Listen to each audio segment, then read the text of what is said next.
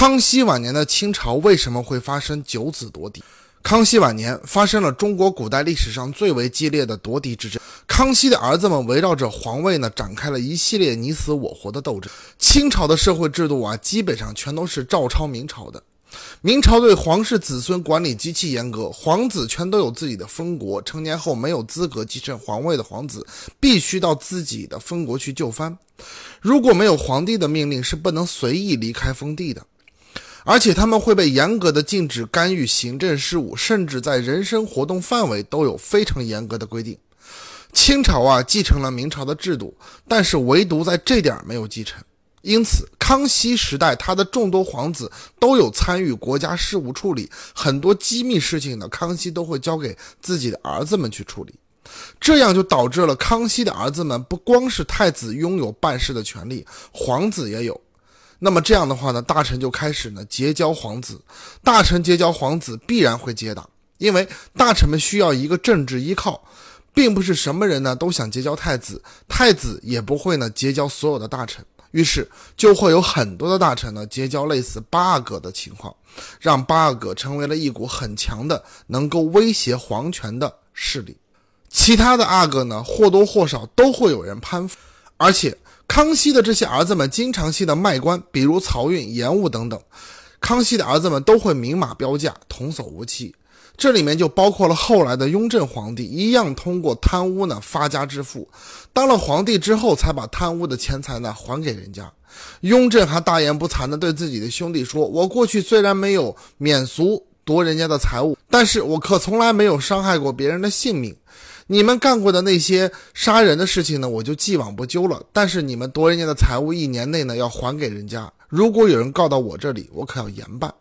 从这点就可以看出，康熙的儿子们似乎和电视剧里演的不一样。那么，康熙的儿子们的人品为什么这么的不堪呢？一句话，康熙家的家教出了问题。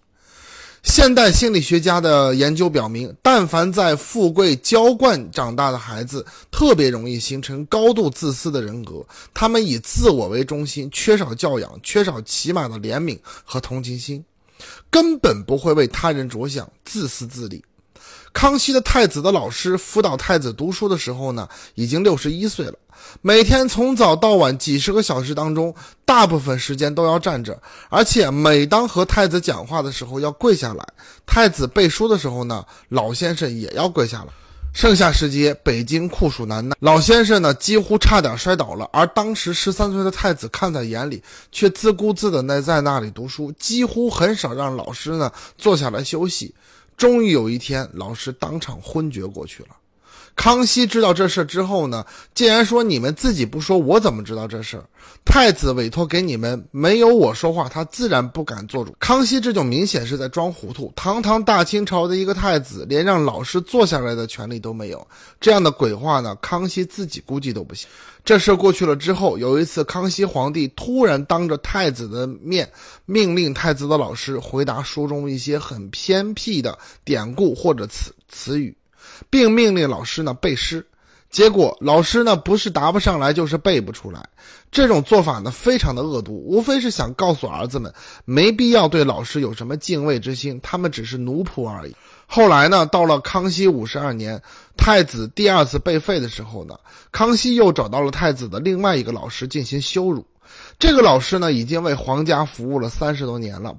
不知道为了什么事情，让人对这个年龄已经六十岁的老师呢破口大骂，一直骂到了这个老师的父母，然后把他推到河里面，又拉出来殴打。了解了这些情况，假如还有人说什么康熙皇帝仁慈和伟大的话，我也无话可说了。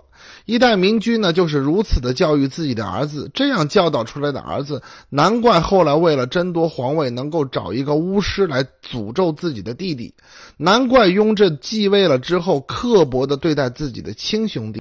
九子夺嫡这场闹剧呢，以雍正皇帝继位而告终。那么，康熙为什么选择雍正继位呢？我们下次再聊。